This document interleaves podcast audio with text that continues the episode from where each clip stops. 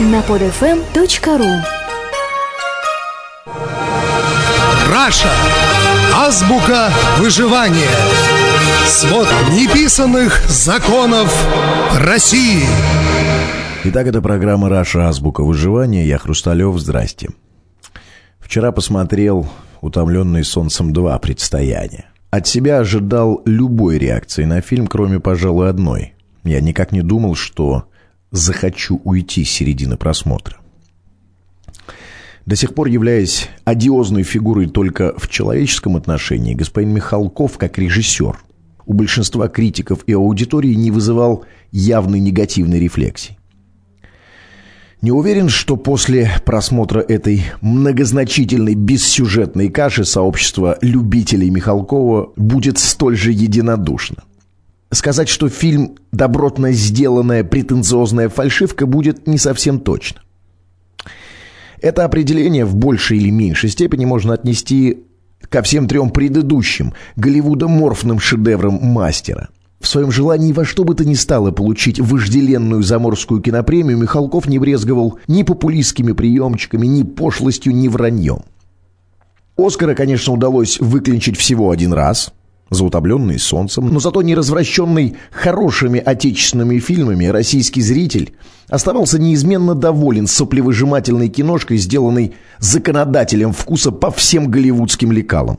В предстоянии уши амбиций мирового признания также неизменно торчат из каждого кадра киноэпоса.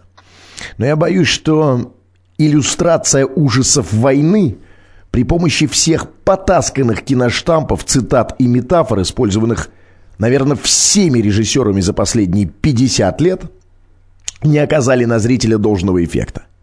Люди сваливали из кинозала, и без того, кстати говоря, пустого, не дождавшись интригующей развязки. Пробить искушенного попкорн-зрителя торчащими наружу кишками и кровавой солянкой из разных частей тела тоже, по-видимому, не удалось. На смакование режиссером сцен с оторванными на все лады конечностями зал откликался в основном хрустом, чавканьем, а то и просто ржачем. Как ни старался господин Михалков добиться сермяжной достоверности за счет грязных ногтей, желтых зубов и вот-вот уже почти аутентичного изображения кишок, как-то все равно не очень верилось в то, что грязь на лице героев фильма – это грязь не из лучших гламурно-грязевых ванн. А рваная зэковская роба на Котове – это не последний дизайнерский шедевр от Юдашкина. Также не очень понятно, как среди актерского ансамбля, э, представленного в том числе и популярными молодыми актерами, сыгравшими в «Бумере» и «Бригаде», не оказалось еще одного модного персонажа – Павла Воли. Этот самый востребованный актер современного российского кино мог бы украсить этот шедевр Михалкова не хуже других. Не говоря уже о кассе. Совершенно очевидно, что на великий фильм о Великой войне зритель пошел бы еще быстрее, если бы увидел на афише самого кассового актера с автоматом в руках, Павла Волю. Да и, собственно, в самой стилистике фильма Воля смотрелся бы достаточно органично.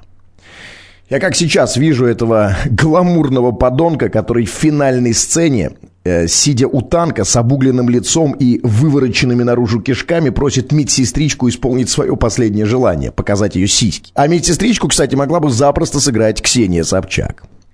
Конечно же, в фильме есть и удачи. Например, сцена, где дымящееся поле боя, усеяно еще моргающими живыми трупами, засыпает снегом превращая его в большую безымянную могилу.